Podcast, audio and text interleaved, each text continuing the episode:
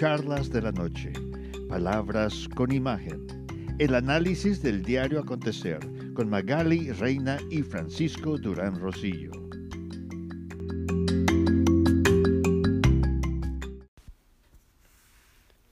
Estamos en semana FIFA, resultados y partidos que se vienen. Piloto mexicano se sube al podio en el premio de Turquía. En golf se jugó el Gran Premio de Augusta, Georgia. Acciones en la NFL y en la Conmebol y en Sudamérica aprovechan fecha FIFA para continuar eliminatorias rumbo a Qatar 2022. Todo esto más adelante.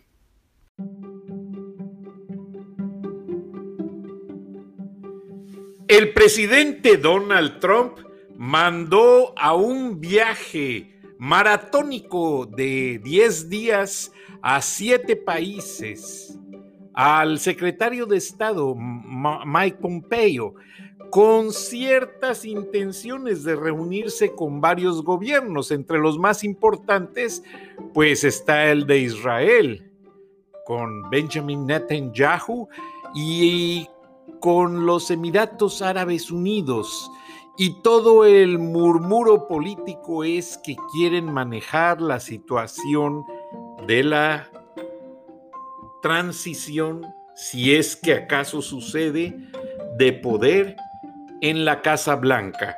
Pero nada está seguro, la moneda está en el aire, sigue la Casa Blanca sin pasar los fondos, porque Joe Biden es un presidente aparentemente electo, pero no certificado, y los conteos siguen en varios estados y la batalla legal ha llegado a tal grado de que ya Joe Biden hizo un llamado a todos sus seguidores pidiendo dinero, porque declara el Partido Demócrata que le faltará dinero para pagar abogados y recursos legales para defenderse en corte ante las acusaciones del gobierno de Donald Trump.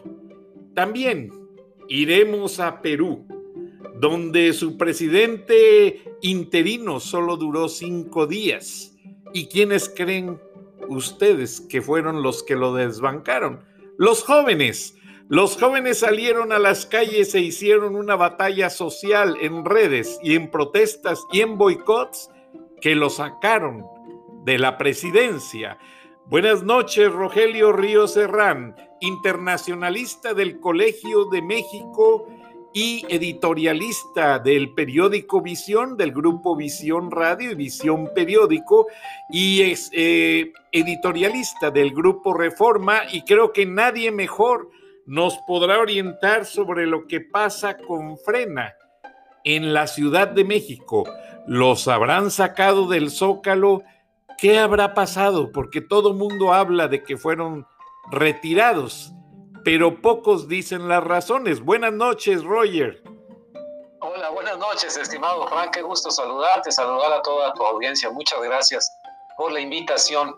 Bueno, en efecto, está pues bastante confuso esta partición, digamos, del movimiento frena, porque por un lado sí hay, llamados de, su por lo menos anterior dirigencia o actual dirigencia, no sabemos si sigue así, a cargo de Gilberto Lozano, en el sentido de que hay un cambio de estrategia, que se van a salir del zócalo para continuar su lucha por otros métodos y eh, se publican un deslinde muy, muy claro en su página de internet, en el cual dicen lo siguiente, a partir de hoy nos deslindamos de las personas que por capricho, por haber convertido el campamento en su modus vivendi, por ser caballos de Troya o personas infiltradas que buscan otros intereses diferentes de frena, pudieran provocar algún incidente en, el Zócalo. Sin embargo, la cobertura de los medios en México, eh, que han platicado con las personas ahí, eh, que todavía se encuentran, eh, algunas de ellas acampadas en el Zócalo, no han obedecido completo las órdenes de su, de su dirigencia, dicen que no, que que simple y sencillamente el señor Gilberto Lozano es una persona más, si él se quiere retirar, pues adelante, pero que ellos van a seguir ahí. Entonces, veo yo hay una situación eh, confusa ah, y pues evidentemente hay una partición dentro del movimiento, hay intereses encontrados, puntos de vista encontrados a tal grado que esto ya parece prácticamente un, rompimiento, una decisión. Como, como es muy común en muchos movimientos sociales y políticos que nacen unidos ante, ante un adversario común, digamos, un objetivo que, que los une en torno a una lucha, pero que pasan los días y se vive la dinámica de los movimientos, el desgaste frente al poder, pues van, van haciéndose estas fisuras, estimado Frank. Yo creo que por ahí va este asunto. Quisiera verlo como una especie de, de depuración, de frena en ese sentido, pero la pregunta queda abierta. ¿Va a debilitar esta retirada del Zócalo a, todo el objetivo del movimiento? Se supone que todo era en torno a estar plantados enfrente del presidente, de López Obrador, que es el que finalmente se dirige. Bueno, Roger, disculpa que te interrumpa. Eh, Magali te manda un saludo y un agradecimiento y ella contactó al ingeniero Eduardo Ramírez, dirigente de Frena para Xochimilco, y él estuvo en una reunión con 70 dirigentes ante Gilberto Lozano y dicen que se acaba de emitir ese comunicado que tú leíste, pero que hubo más detalles que obligaron a salir del zócalo, los cuales describe en este breve audio que te invito a escuchar. Vamos. Ingeniero, buenas noches, qué gusto saludarlo. Ingeniero Eduardo Ramírez de Frena. Magali está un poquito indispuesta, pero estamos con la duda de que por qué Frena está abandonando el zócalo, por qué lo están desalojando. Mira, es una decisión estratégica que tomó el, Consejo Rector porque se, infiltró un eh, documento en el que el presidente está dando la orden de que se siembren delitos en el campamento, que se meta droga, que haya acusaciones de violencia, para tener la justificación de enviar a la Guardia Nacional y hacer un desalojo a la fuerza. De hecho, ya iniciaron hace unos días, el fin de semana, una muchacha que le pagaron, eh, acusó a uno de los, al jefe de seguridad del campamento de, que lo habían, la había querido violar, que sea una casa de campaña con 25 personas alrededor, es absurdo. Pero el pueblo acusó al Ministerio Público de que la había querido violar, llegó la policía y se lo llevó, llegaron 30 testigos de frena de que eso era falso, y había inclusive grabaciones de que la mamá le estaba ordenando a la hija, tú tienes que decir que te quisieron violar y punto. Pero mamá, no es cierto, tú tienes que decir eso y punto. Pero como si llegó la policía y lo tuvieron dos días detenido este, este señor, nos damos cuenta que la información contenía ese oficio que mandó el presidente para que la Guardia Nacional hiciera un desalojo a la fuerza, sí iba en serio. Y también me metieron unos tipos infiltrados con droga y se estaban fumando ahí sus churros y todo. Entonces el Consejo Técnico estratégicamente dijo, vamos a desalojar este domingo y mejor el próximo sábado llenamos el zócalo. Es una decisión técnica. Hace cuenta que nos metieron un caballo de Troya para bajar infiltrados, gente mala onda, que, va a hacer acusaciones de delitos, que va a, poseer, eh, va a entrar con posesión de droga, para que entonces el presidente tenga la justificación de que mandó la Guardia Nacional porque era puro delincuente el campamento. Todos los que nos hemos acercado y hemos estado en el campamento sabemos que son mujeres, niños, amas de casa, personas de la tercera edad, muchachos sanos, estudiantes, campesinos, gente pacífica, gente que no le hace daño a nadie pero pues lógicamente fue una decisión muy inteligente, estratégica, desalojar eso antes de que tuvieran el pretexto para desprestigiar el movimiento. Eso es lo que pasó realmente, no hay más, se desaloja, se quita todo y llegamos el sábado con toda la fuerza. Esa es la idea realmente. Y fue una decisión que tomó todo el Consejo Rector, que son 70 personas. Qué bueno, ingeniero Eduardo Ramírez, nos tranquiliza, porque se había estado manipulando la versión ya de pues por el lado del Palacio de Gobierno, por el lado de la 4T y yo quería realmente acercarme a ustedes para saber la verdad. Harán no, cargos más fuerte que nunca. Qué bueno. ¿Harán cargos contra la 4T o el gobierno por esas mentiras y esos delitos prefabricados? Mira, se pueden hacer cargos, pero ahorita todo está comprado, la, Corte, el Ministerio Público, la Fiscalía, todo está manejado. Entonces, cualquier denuncia que pongamos no va, no va a progresar. Lo que tenemos que hacer es decir, ok, me quieres sembrar delitos, me quieres atacar, me quieres desalojar a la fuerza, mejor me quito antes de que lo hagas y mejor concentro toda mi fuerza para el día 21 o, actos más fuertes que se están programando posteriores, como no pagar impuestos, como eh, hacer rebeldía en depósitos y cosas así. Entonces, esa es, en realidad es una decisión estratégica nada más. Ahora, Frena sigue, Frena no está dividido. Eh, ¿Cómo está Gilberto Lozano? Dicen. Eh, todos bien. dio una conferencia Pedro Ferriz. Gilberto Lozano ya nos avisó a todas las personas que de alguna forma somos líderes, como yo soy de los líderes en Xochimilco, que todo sigue, es un esfuerzo. Esta fue una decisión estratégica. ¿Te, das cuenta que te van a meter a un caballo de Troya? Y entonces dices, pues me salgo, pues aunque meta el de Troya, no hacen nada, que se bajen los traidores, que se, los infiltrados, que salgan y no pasa nada, porque no va a haber nadie. Ahora hay un grupito de gente ahí que ha hecho un poquito su modus vivendi, de estar vendiendo cosas y todo, y son a los que les incomoda un poco esta situación, pero es una decisión de la cúpula del movimiento, entonces no tienen por qué este, quedarse a la fuera. El que se quede ya será bajo su propia responsabilidad porque ya es una decisión del Consejo que se desaloja el Zócalo y que vamos a concentrar todo el esfuerzo para el día 21. Pues muchas gracias, ingeniero, te agradezco. No, hombre, al contrario, gracias por hablarme. Gracias, porque sabemos que estás muy ocupado y a la audiencia de Estados Unidos todo lo que han escuchado esta mañana sobre Frena en varias emisoras de radio y canales de televisión. Frena sigue activo, Frena es una organización seria y profesional y sus dirigentes van con todo el 21 de noviembre. Exactamente, y un saludo en Atlanta y a todas las estaciones que se escuchan por allá. Les mando un saludo cordial. Gracias, ingeniero. Pues así lo, como lo has escuchado, Roger, eh, básicamente frena, dicen que van con todo y siguen con todo. ¿Crees que ese boicot desanime a la gente que potencialmente pensaba ir el 21 de noviembre a protestar?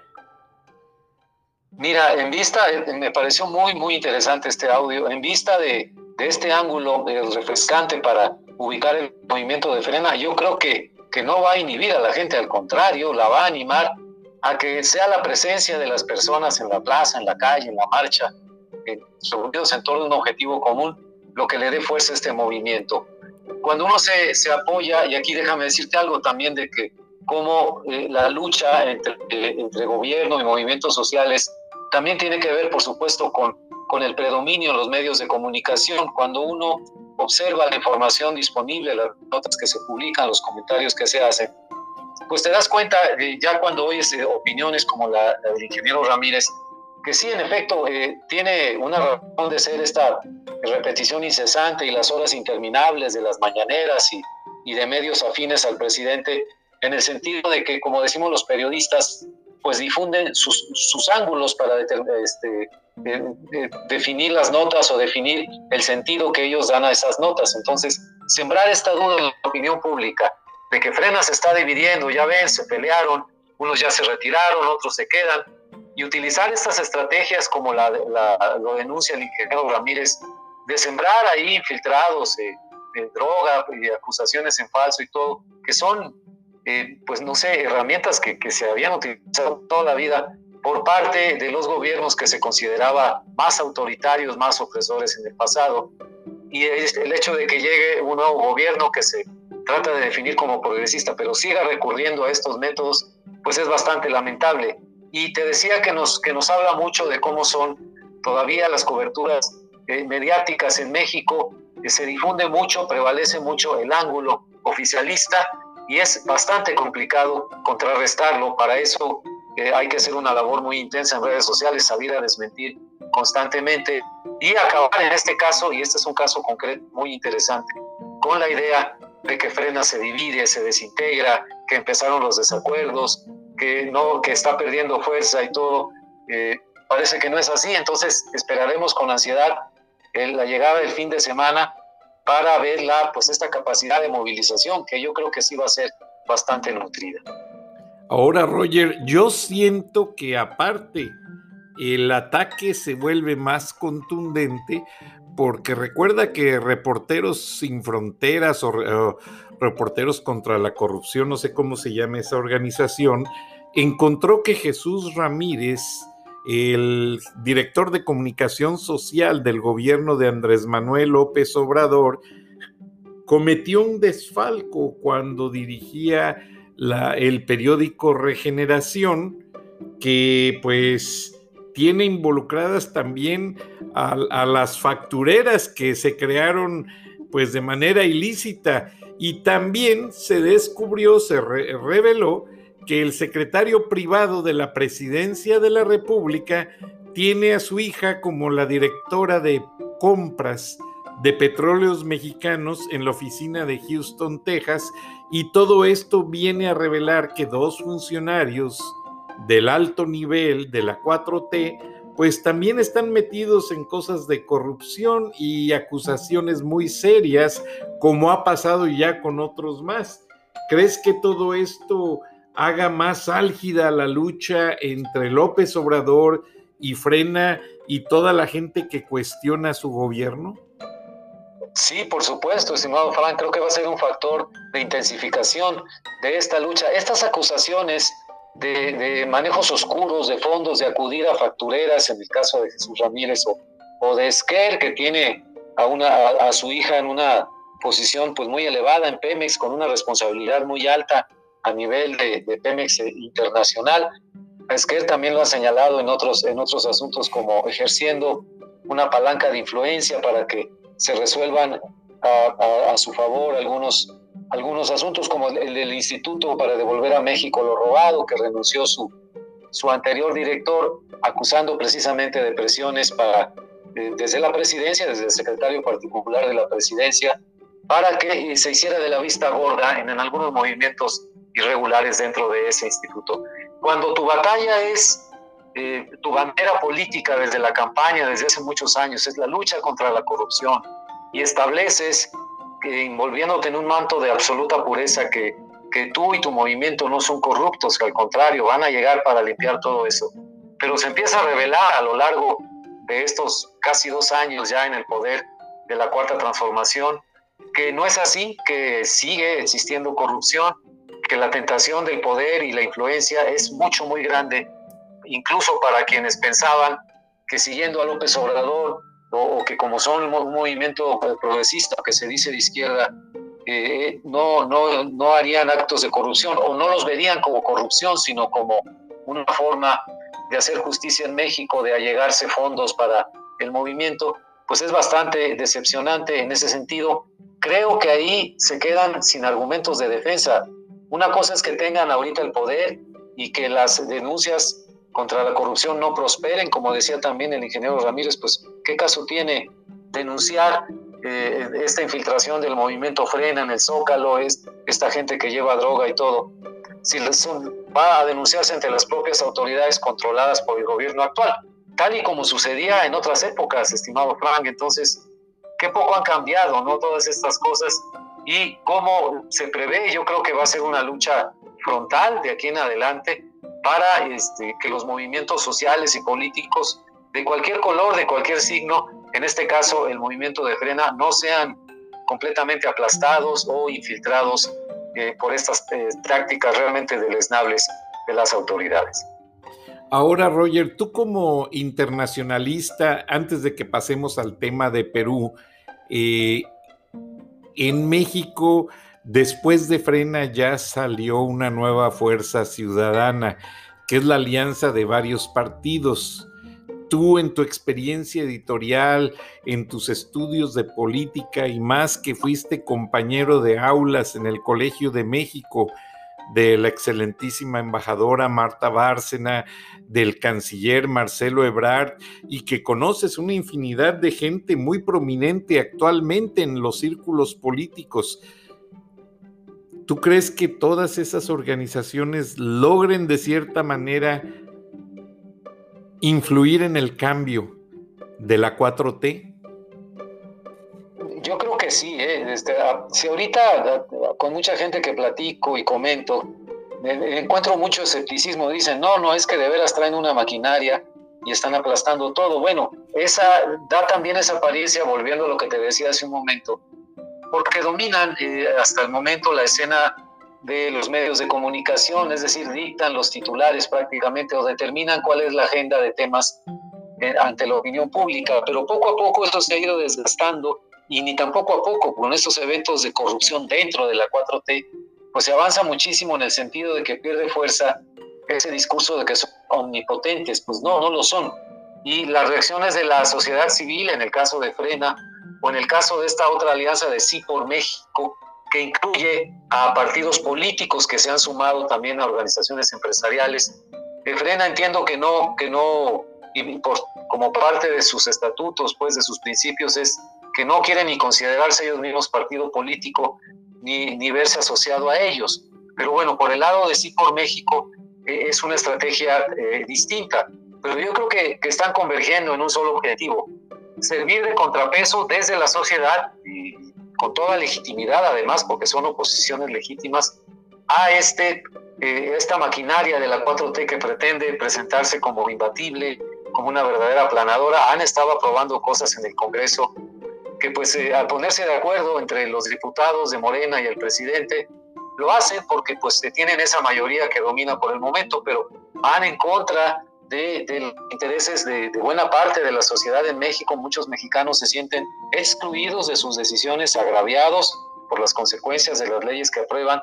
Y eso, estimado Frank, no, no puede perdurar todo el tiempo en la, en la política. Es, la política también es pendular. Entonces, cuando parece que eh, una figura mantiene todos los hilos y todo el poder, ese péndulo ya viene de regreso y en un momento determinado va a hacer que esa figura todopoderosa pues aparezca con un cariz muy distinto. Recordemos el caso más reciente de un señor que se llama Donald Trump en Estados Unidos. Parecía que nadie lo paraba todavía en enero, febrero de este año, que iba viento en popa a su reelección. Y mira ahora en qué situación está. Sí, incluso hubo hasta expertos que se atrevieron a decir que ya Donald Trump tenía asegurada la reelección y ahora está tan frustrado el señor que hace unos días cuando la redacción de Fox News reconoció el triunfo del ex vicepresidente Joe Biden en Arizona, Donald Trump estaba tan frustrado que dijo que el rating de Fox News se iba a ir a los suelos y que él iba a crear su propia cadena de televisión. Ahora, Rogelio, con tu experiencia de internacionalista, y yo sé que estás muy estudiado en ese renglón, ¿crees que la reacción de la comunidad internacional que ya le ha empezado a dar lazos de apoyo a Biden sea la misma que le diga al presidente Donald Trump, pues que está equivocado, pese a que están saliendo las vacunas y él está prometiendo que antes de que salga eh, o que termine este cuatrienio, van a empezarse a aplicarse a la gente más vulnerable. ¿Crees que todas esas eh, apoyos o esos elementos le sirvan para sostener su lucha? De permanecer en el poder o ya realmente lo ves en un ocaso político? Eh, mira, es, muy buena tu pregunta. Este, yo me ubicaría más en el segmento de analistas que, que, ya, que ya lo vemos, que ya lo veo en lo personal, en, eh, como el final de su carrera, con su caso político. la cuestión con Trump, y es parte de su estrategia, y como dicen genio y figura hasta la sepultura, es hacer mucho ruido mediático, hacer declaraciones rimbombantes como si tuviera dominar a todos los hilos aún, eh, tratar de, de rescatar lo más, lo más, posible del hundimiento de su barco, ¿no? que su legado político quede por lo menos con algún aspecto positivo.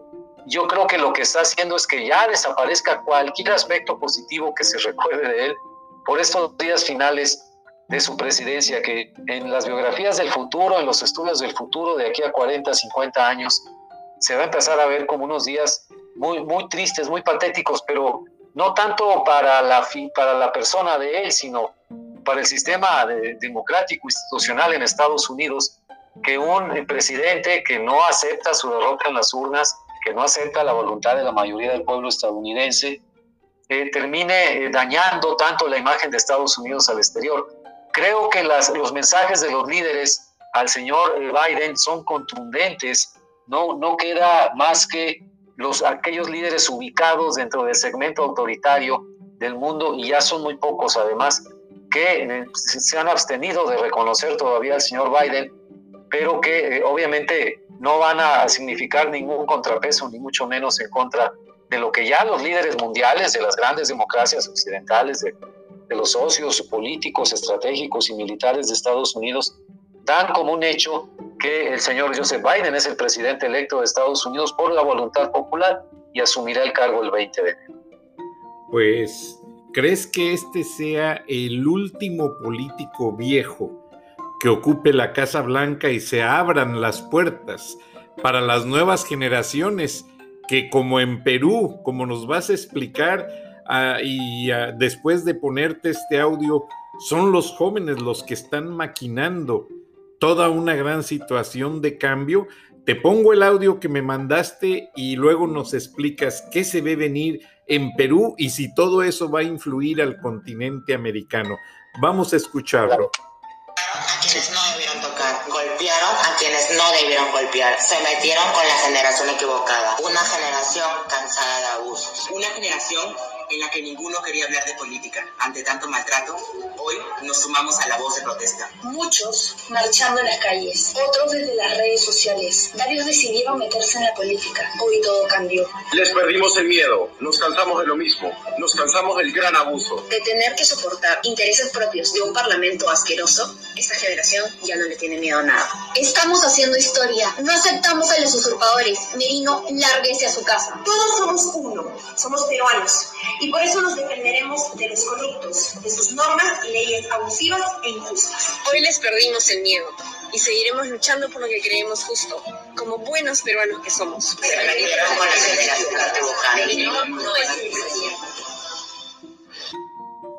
Pues le perdieron el miedo a los políticos en Perú, Roger.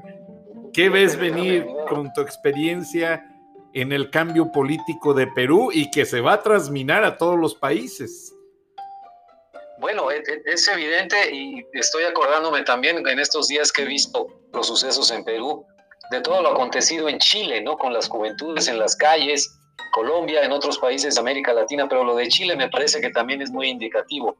Ya no son eh, las juventudes pasivas, desligadas de la política, indolentes frente a los asuntos públicos, recluidas en sus mundos universos particulares, no, para nada, en absoluto. Y creo, termino ligándolo con la primera, con la primera pregunta que me hacías, ¿crees que será el último presidente viejo en Estados Unidos? Eh, sí, yo creo que ya eh, estas figuras de arriba de 70 años, que fue una elección muy particular porque veíamos al final que eh, parecía una eliminación por edades, ¿no? Este, los más jóvenes quedaban fuera, el requisito a lo mejor parecía tener por lo menos 70 años o si no un poco más para poder aspirar a la presidencia. Bueno, Estados Unidos ha cambiado de tal manera que ya no se refleja en esos candidatos tan grandes y creo yo que nada más en dos partidos políticos nacionales como los actuales, toda la enorme diversidad de, eh, geográfica, etnográfica, demográfica de los Estados Unidos. Bueno, algo similar está ocurriendo en América Latina cuando uno ve eh, que los sistemas políticos tradicionales se revientan porque la gente sale a las calles y, tumba los acuerdos políticos que se hacen entre las élites políticas o, o, que quieren gobernar desde su propia y particular visión, como en el caso de Chile o como en el caso de Perú. Apenas el 9 de noviembre todavía seguía siendo presidente el señor Vizcarra, pero desde el Congreso se organiza este movimiento para derrocarlo, haciéndole ahí unas acusaciones eh, express, aprobadas a, toda prisa, y sin embargo el presidente interino Merino es eh, también derrocado, ahora está al, al frente, muy, muy temprano en el día de hoy, se nombró ya a un, a un nuevo presidente interino, pues del interino, no sé cómo decirlo, el ingeniero Francisco Sagasti, también un hombre de, de 76 años de edad que ha sido funcionario a nivel internacional en organismos eh, financieros, pero que bueno, va a tomar las riendas de la presidencia de la República en Perú. Creo que tiene una, una labor muy difícil por delante, porque aquí estamos viendo también un descrédito de todas las instituciones políticas, no solamente de decir eh, los que manejan el hilo son eh, personas con nombre y apellido, es toda esta clase política a la cual se le mira con muchísima desconfianza. En ese sentido van siguiendo las clases medias, los jóvenes incluso de clases populares que han salido en Perú a las calles y que les ha costado la vida a algunos de ellos, han seguido esta tendencia a rechazar, a, castigar a todo el sistema político en su conjunto, a toda la clase política en su conjunto. Me parece que el ejemplo para el resto de América Latina es ese precisamente, la, la gente en la calle, las movilizaciones, las protestas sí tienen efecto, sí pueden revertir las imposiciones que se hagan eh, desde la presidencia de un país o desde un Congreso que decide derrocar al presidente y nombrar eh, por sus prácticamente por sus propias pistolas a un presidente interino. Cuidado porque esa ola seguramente nos, nos va a llegar hasta México, estimado Frank. Y quizás hasta Estados Unidos, Roger, porque como a bien lo dices, esto va a influenciar a todos eh, Joe Biden se hace ver trotando al entrar un estrado, se hace ver andando en su bicicleta para demostrar que está fuerte, pero detrás del escenario se menciona lo contrario y se cree que Kamala Harris sea quien termine el gobierno de este cuatrienio. Nos tenemos que despedir, pero te agradezco, Rogelio Río Serrán, internacionalista. Buenas noches.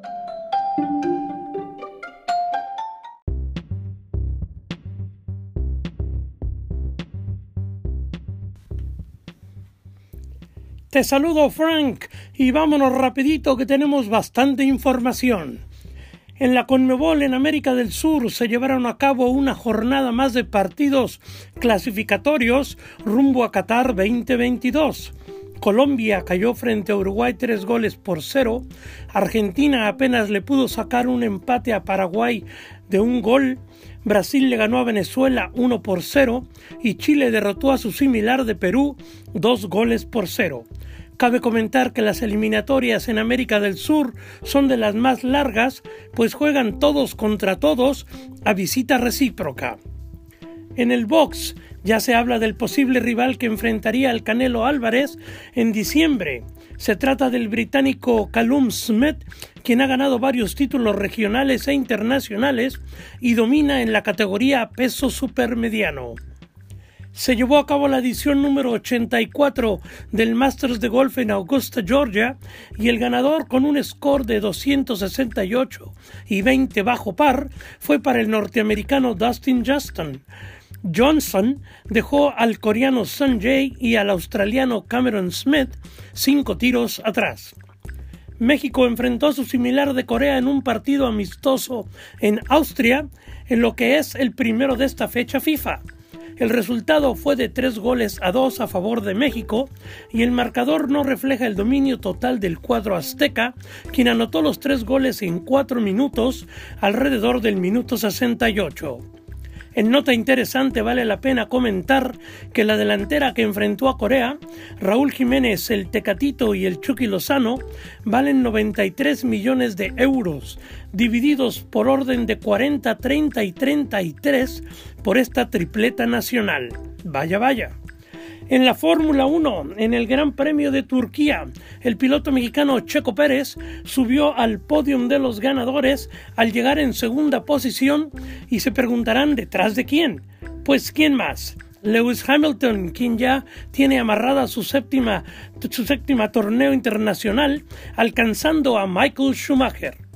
Con este segundo lugar, el mexicano se colocó en el cuarto lugar general, faltando dos carreras más en este año. Rápidamente en la NFL, Arizona le ganó a los Bills de Buffalo en los últimos 7 segundos con un pase de 50 yardas en lo que se llama el famoso Hail Mary, con un marcador final de 32 a 30.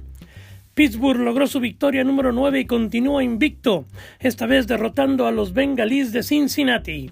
En partido de conferencia, los gigantes de Nueva York siguen remontando y esta vez vencieron a las Águilas de Filadelfia 27 a 17. Y hasta aquí mi reporte. No olviden que el día de mañana se enfrenta la selección mexicana a su similar de Japón en partido tempranero, pues se juega en Austria. Les habló su amigo Joao Martínez. Regreso contigo, Frank.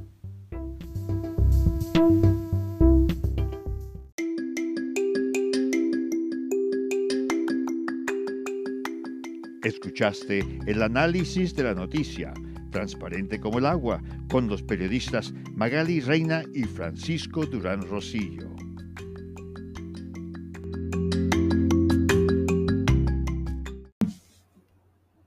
On the road to success, we all start somewhere. At Walmart, it doesn't matter where you begin Every name badge is a passport to opportunity. More than three quarters of our management in stores started out as hourly workers, including our president and CEO. And while it's true that our associates build their own roads to success, we're committed to strengthening their paths by investing in their futures, like offering the option to earn a college degree while paying just $1 a day. Learn more at walmart.com/spark.